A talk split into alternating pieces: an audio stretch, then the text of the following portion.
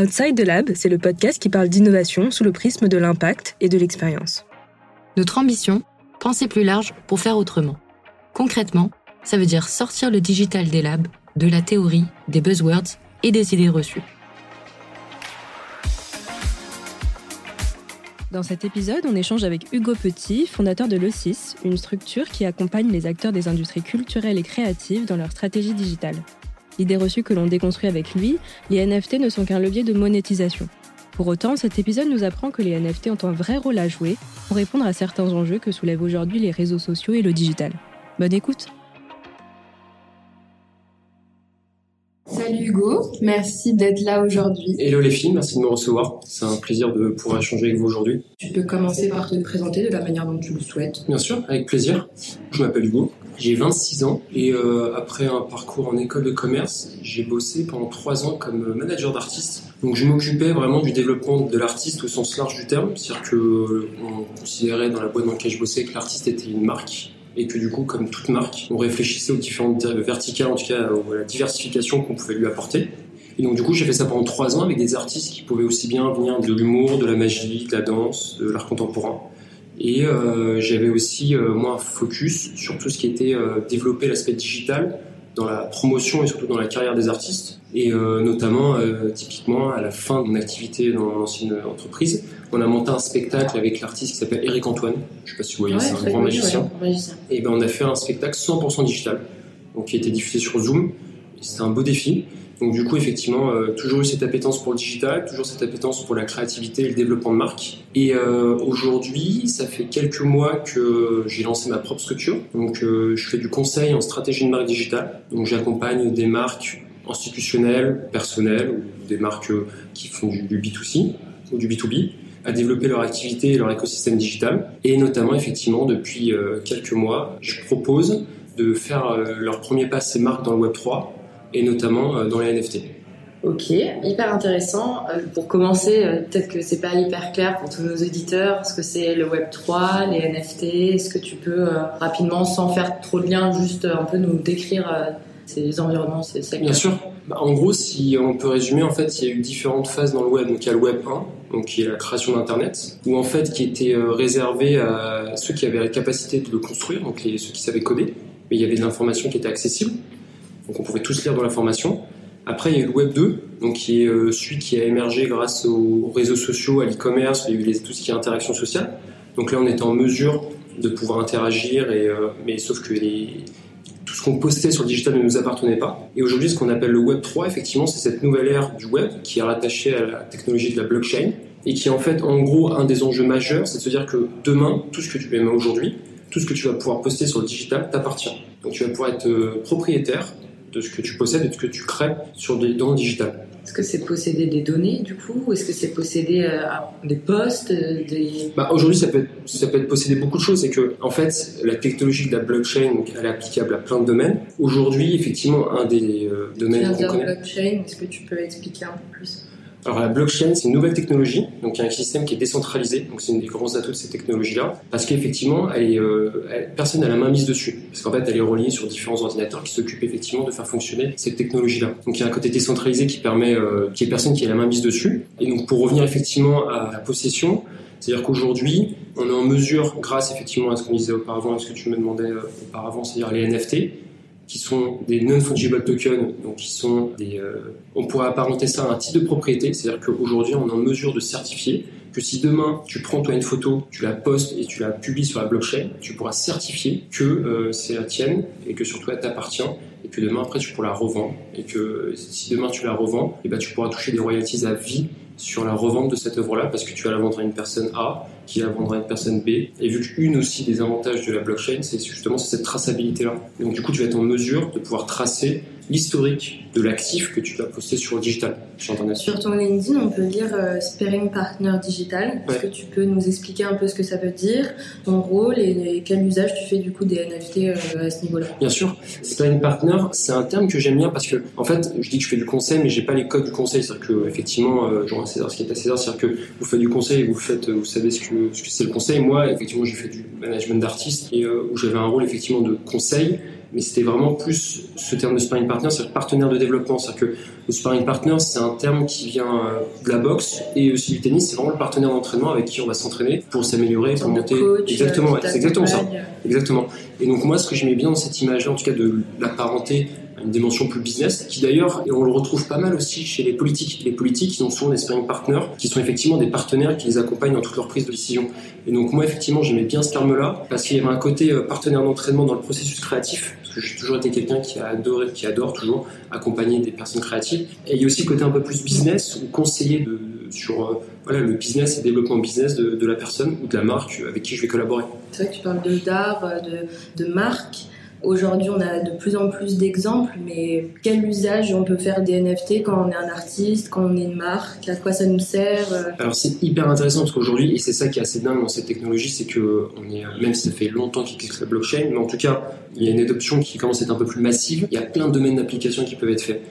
Alors typiquement dans la musique, ce qui est hyper intéressant aujourd'hui, et euh, moi je l'ai vu ayant eu la chance de bosser justement avec des artistes quand je travaillais pas encore dans ces enjeux-là de NFT, c'est que ça peut donner la possibilité d'un artiste de se produire et surtout de financer et même de permettre à sa communauté d'interagir et de participer directement dans l'évolution de sa carrière. C'est-à-dire qu'aujourd'hui, le modèle classique d'un artiste, en tout cas dans la musique, soit effectivement il décide de se produire lui-même, soit il décide d'aller euh, signer un, un, contrat avec une maison disque, une major ou un label, donc du coup, euh, dans les contrats, le label ou la maison disque va posséder une partie de ce que l'artiste va créer.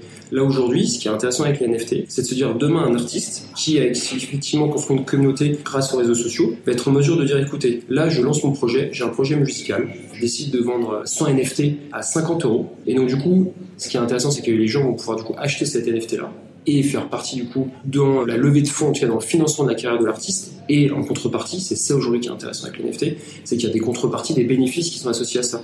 C'est-à-dire qu'après, aujourd'hui, on peut réfléchir à se dire que les gens qui ont acheté cet NFT-là, qui financent euh, l'évolution de la carrière de l'artiste, ils vont pouvoir écouter le projet en avant-première, peut-être participer, choisir parmi les covers. Il y a un exemple qui est assez intéressant, c'est un pianiste qui s'appelle Sofiane Pamar. Je ne sais pas si vous connaissez, vous regarderez.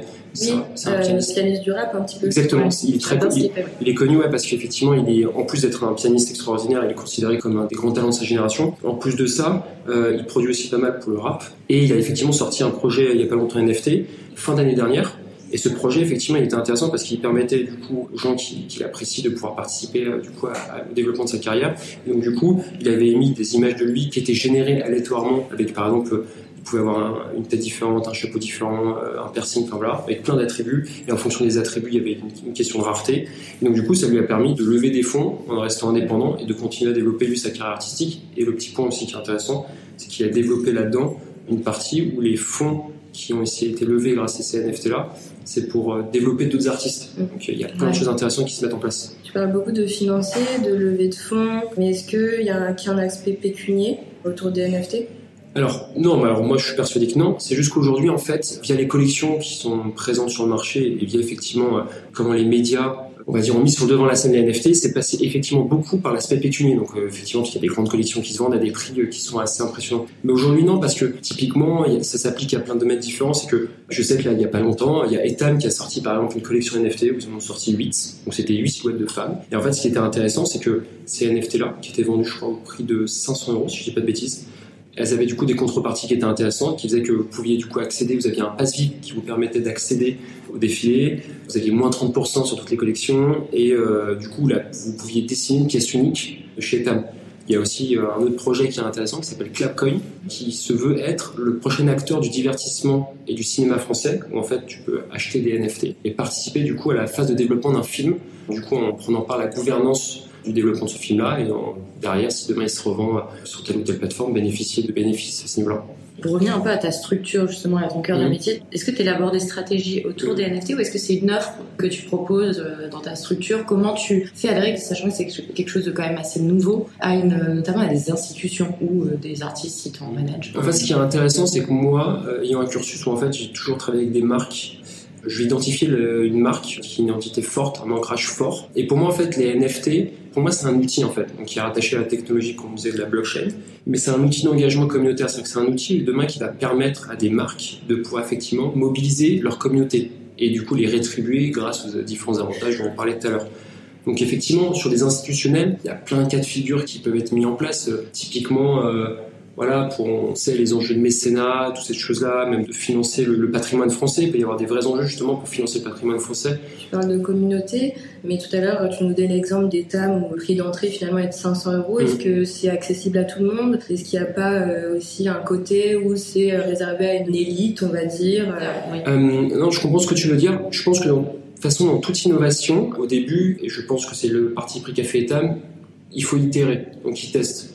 Donc effectivement, même si euh, ça peut paraître euh, cher, 500 euros, si on regarde les contreparties que tu peux avoir grâce à ça, enfin, moi je suis pas la cible parce que je m'habille pas chez Etam, mais je me dis que pour vivre déjà une expérience d'un défilé, plus avoir moins 30% pendant un an sur toute la collection, donc effectivement. Il y a carrément un rôle participatif, il y a un rôle participatif, bien sûr. Disais, collectif. Mais là, demain, moi j'achète euh, une NFT justement pour Etam, je participe à tout ça. Est-ce que je peux revendre mon NFT ou Peut-être qu'il faudrait qu'on prenne une structure parce que je pense que là on, part euh, de l'état, mais euh, en général, est-ce que. En fait, la particularité des NFT, c'est qu'aujourd'hui, une fois que toi, es, par exemple, es la créatrice d'un NFT, donc du coup, tu vas le vendre sur le marché primaire, tu vas le minter, ce qu'on appelle, ce qui va être rattaché du coup à la blockchain. C'est vendre, c'est la première vente d'un NFT. Donc tu vas le vendre, tu vas effectivement demain en vendre 50. Donc tu vas créer, parce que ce que tu fais est super, donc tu vas créer un effet de rareté, les gens vont vouloir se procurer ton NFT. Ce qui est intéressant, effectivement, et c'est ça l'enjeu des NFT, c'est que après les gens vont pouvoir le revendre sur ce qu'on appelle le marché secondaire, sur des plateformes comme OpenSea par exemple. Et toi, en tant que créatrice, dans la rédaction de ton smart contract, donc le smart contract, c'est le contrat qui est rédigé quand tu crées tes NFT et qui permet en fait à l'avance de planifier tous les scénarios qui vont se passer pour la suite de ton projet. Et effectivement, lors de la rédaction de ce smart contract-là, tu peux dire qu'à vie, tu vas toucher des royalties sur les 50 NFT que tu as créés. Typiquement, demain, tu peux prendre 10% à chaque fois que ton NFT va passer de personne A à personne B, de personne B à personne C. C'est hyper euh, intéressant parce que royalties, enfin, nos, parents en parlaient. Et donc finalement, là, toi, tu associes quand même les NFT à aussi ce côté euh, royalties. Euh, donc finalement, c'est nouveau ça déconstruit plein de, la monnaie, les actions par mm. exemple, mais euh, finalement ça revient tout le temps à un aspect de. Mais parce que je pense que c'est, euh, enfin, comme dans toute nouvelle technologie, comme toute nouvelle innovation, il y a effectivement il y a une part où les gens, euh, ça peut paraître difficile à comprendre, et c'est pour ça que je pense qu'il y, a un vrai rôle de pédagogie, d'expliquer aux gens comment ça fonctionne, et surtout de faire comprendre. Et c'est pour ça que il y a encore pas longtemps, je disais une étude qu'il y a une adoption de masse qui est en train de se passer au niveau des NFT. C'est marrant que tu dis ça parce que du coup j'ai regardé un petit peu pour préparer l'épisode et j'ai vu que euh, étude du Wall Street Journal montrait justement qu'en ce moment, tout ce qui était euh, vente de NFT et d'actifs était en décroissance. Donc, est-ce que tu penses pas qu'il y a ce côté, euh, on voit l'innovation, c'est nouveau ou pas? Je suppose qu'il y avait des early adopters au début et que c'était pas forcément public. Mais est-ce qu'il n'y a pas finalement un désintérêt? Les gens sont pas prêts. Est-ce que tu penses vraiment que ça a de la valeur aujourd'hui pour une marque qui veut se lancer? Alors moi je pense que ça a d'ailleurs d'autant plus de valeur et effectivement d'un point de vue quantitatif et effectivement les derniers chiffres le montrent, il y a un marché qui est en train de se professionnaliser. Parce que c'est le problème effectivement de ce marché-là, en tout cas de ce nouvel écosystème, c'est que dès qu'il y a de l'argent à faire, il y a des gens qui viennent en pensant que c'est facile, et donc il y a un moment, il y avait 14, 15 euh, collections NFT qui sortaient par jour, mais qui étaient parfois même des répliques de collections NFT euh, très connues. C'est vrai qu'on voit pas mal de trucs, ça n'a pas forcément de sens, c'est des univers. Euh, et donc, comme dans tout, et je pense que c'est un peu le principe même que quand on monte une boîte, que quand on crée un produit, c'est le why, c'est l'utilité que tu mets dedans. Et en fait, les gens comprennent qu'effectivement aujourd'hui, vu que c'est un outil et vu que ça se rattache à ta stratégie digitale et ce que tu fais, il faut y trouver une réelle utilité. Ouais. il y a un step back de voir euh, vraiment rétrospection, à quoi ça va me servir. C'est là où toi, du coup, tu interviens avec le 6 à vraiment proposer et élaborer une stratégie. C'est pas viens utiliser les NFT. Exactement. Euh, C'est-à-dire que moi, je, je, considère vraiment comme un outil long terme et surtout, de, pour moi, c'est vraiment implémenter les NFT dans la stratégie digitale d'un groupe et surtout des acteurs qui ont déjà construit des marques qui sont fortes, ça peut leur permettre, là vous avez dû sûrement le voir, mais il n'y a pas longtemps, il y a Lacoste qui a sorti et qui est en train de faire, mais c'est impressionnant, c'est parce que Lacoste, qui est une marque quand même très ancienne avec des vraies valeurs, des vrais codes, ils ont réussi justement à prendre le pas et à prendre l'identité de ce que c'est un peu le Web3. Et aujourd'hui, si vous allez sur leur Discord, alors le Discord c'est euh, l'outil de référence pour, on va dire, l'écosystème Web3, en fait, qui est une plateforme de base, c'est les, les, gamers qui l'utilisaient beaucoup. Et effectivement, aujourd'hui, euh, c'est les marques qui se mettent dessus et qui, c'est en fait, c'est là où tu vas pouvoir discuter avec ta communauté et donner des infos, euh, voilà, discuter avec eux. Et quand tu vois qu'aujourd'hui, Lacoste, si je dis pas de bêtises, je crois qu'ils sont pas loin d'avoir 100 000 personnes sur leur Discord. Ils ont réussi à faire quelque chose et c'est ça qui est assez impressionnant. Il y a un peu un jeu de créer euh, une, communauté. Il faut créer une communauté et puis surtout il y a ce côté-là, ils ont compris qu'aujourd'hui, si même plus loin que le Web3 et les NFT, et c'est pour ça qu'il y a toujours ce côté communautaire qui rentre en jeu, aujourd'hui, on rentre dans une nouvelle, en tout cas pour les marques et même pour le marketing et la com, dans un nouvel enjeu au niveau du business parce qu'il y a un côté effectivement très community centric, c'est-à-dire que les gens aujourd'hui, on s'adresse plus, c'est pas que seulement au business, au consumer. Aujourd'hui, on va aller chercher à coup à aller pénétrer une communauté, en tout cas de l'attirer chez nous et justement de la faire vivre à travers différents outils, à travers les produits qu'on peut vendre ou qu'on peut faire. On parle pas mal justement de communauté, NFT, et donc en quoi, par rapport à une participation, un investissement monétaire vraiment physique, les NFT, c'est vraiment avec tous les outils qu'il y a autour de participatif, enfin, de collaboration, euh, parce que comme tu disais, on ouvre des NFT. Et du coup, ces outils comme Discord, comme euh, des événements euh, qui sont en soi des événements physiques, mm. c'est pas des événements forcément digitaux. Mm. Donc c'est ça qui va différencier la monnaie des NFT. Enfin, ah oui, je vois ce que tu veux dire. Aujourd'hui, les NFT ne veulent pas forcément dire 100% digital. C'est-à-dire qu'il y a aussi un équilibre à trouver. C'est ça que je trouve intéressant, c'est qu'on peut se dire que demain, ça peut donner accès à des événements. C'est-à-dire que typiquement, c'est un peu le principe des board ape, la fameuse collection dont on entend tous parler, qui d'ailleurs, un exemple même, on entend beaucoup parler parce que c'est très spéculatif, mais ce qu'ils sont en train de monter, ils sont en train un peu de développer le Disneyland 3.0, ça devient Nissan Entertainment. À la base, effectivement, eux, c'était juste un club privé où ils se réunissaient. Alors, c'est un club privé luxe où effectivement ils se réunissaient des soirées à New York un peu huppées ou sur des bateaux. Mais aujourd'hui, ils font des festivals. C'est-à-dire que ceux qui possèdent des board ape, il y en a un aux États-Unis qui a monté son resto de burger. Ceux qui possèdent des board ape, on leur a demandé l'autorisation parce qu'il y a certains de leurs board apes qui vont apparaître dans des films, donc il y a des synergies qui se créent avec Hollywood. Mais au-delà d'avoir ce côté euh, lien entre le physique et le digital dont parlait Julia, est-ce que tout cet univers autour du Web 3, NFT, est-ce que c'est pas finalement pousser le digital à son paroxysme et finalement édulcorer de vraies expériences? Tu parlais d'outils, c'est vrai qu'on voit l'intérêt, mais euh, est-ce que tu peux revenir un peu plus là-dessus? Alors moi je pense que réellement, ayant bossé avec des personnes créatives et étant toujours dans cet écosystème créatif, je pense que c'est une réelle révolution parce que ça va permettre justement à des créateurs, au sens large du terme, un créateur de contenu, musicien, artiste, tout ce que vous voulez, de pouvoir monétiser de façon directe leur création. Typiquement, quand on parlait de musique, aujourd'hui, quand on voit Aujourd'hui, un artiste, c'est compliqué de gagner sa vie avec Spotify parce que les taux de rétribution sont très bas. Et j'ai vu notamment que Spotify euh, avait pour projet justement de, quand tu accèdes sur la fiche d'un artiste, de pouvoir intégrer des NFT. Intégrer la collection NFT associée à l'artiste, donc tu as un lien qui se fait. Oui, mais c'est au label, à la maison de disque. Oui, puis c'est un peu le même principe de se dire que c'est Meta qui a annoncé euh, leur business plan pour justement tout ce qui va être un peu création NFT et toutes ces choses-là, et qui veulent taxer à hauteur de, de je sais plus si c'est 50 ou 52% les créateurs de contenu. Donc ça veut dire que effectivement, ils sont à l'origine, ils veulent effectivement prendre un pas dans le Web 3, mais les vrais enjeux du Web 3, et c'est là pour moi, c'est un enjeu qui est hyper intéressant, c'est que ça remet au cœur du process la création et comment justement tu vas monétiser cette création-là. Et sans passer par des intermédiaires qui aujourd'hui, typiquement dans la musique, qui effectivement, moi ayant bossé avec des artistes qui, je suis peut-être pas forcément objectif, mais j'essaie de l'être au maximum, qui étaient très doués, vraiment des purs musiciens, et ben pour se faire une place sur le marché aujourd'hui du digital et du streaming,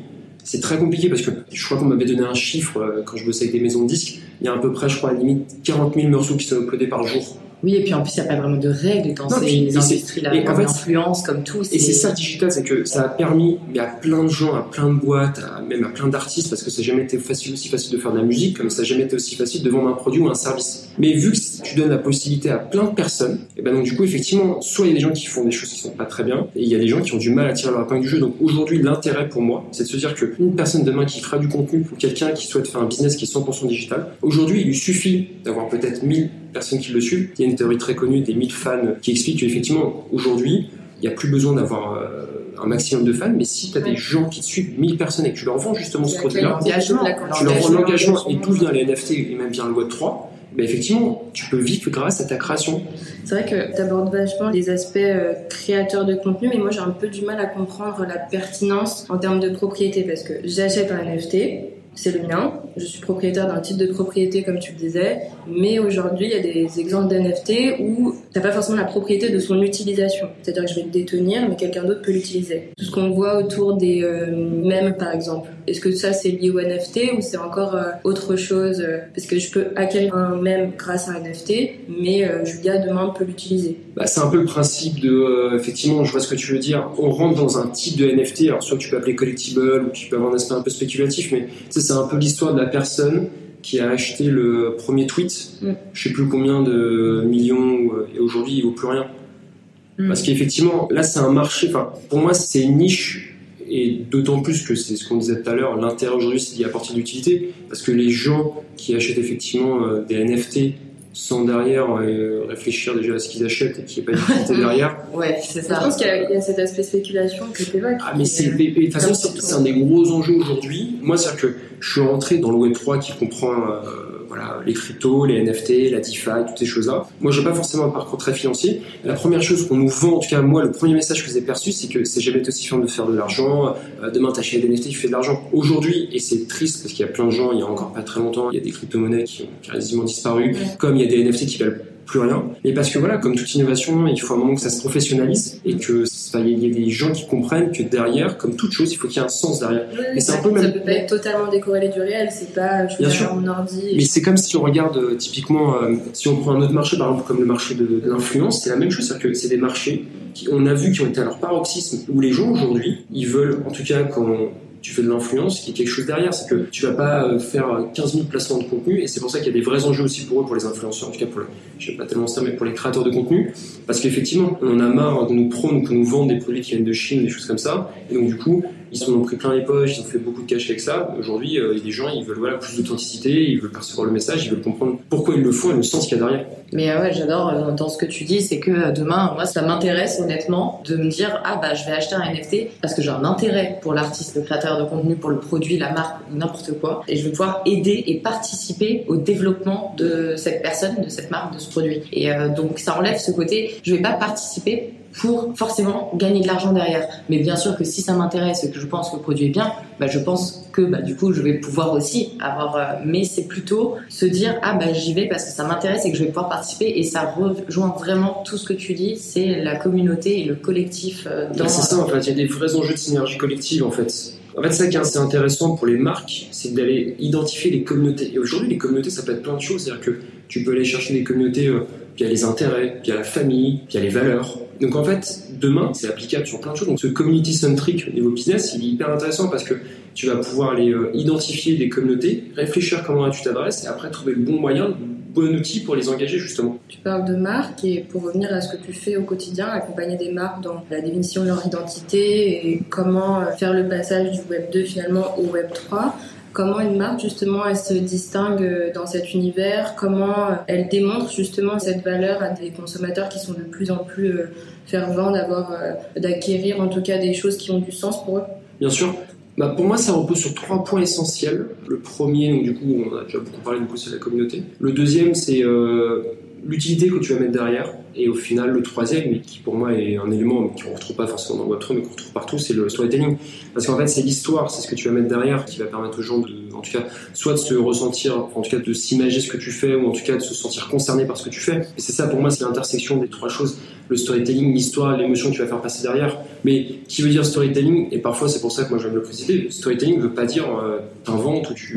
c'est juste une... du rêve. Ouais, c'est ça. En fait, c'est juste une manière de raconter ce que tu fais et surtout de la raconter de manière à ce que ça touche les gens et que tu trouves le bon angle d'attaque pour aller toucher la communauté que tu as envie d'aller chercher. Et là, tu parles de marque et c'est finalement très simple pour nous d'imaginer une marque, un produit. Mm. Est-ce que tu penses que justement aller vers le Web3 et les NFT, c'est réservé à certains secteurs d'activité ou une entreprise comme euh, finalement la nôtre, 12 euh, Consulting, a un intérêt à se lancer et euh, peut trouver de la valeur? Vous, en tant que société à l'interne ou pour vous, le, vos portefeuilles de clients?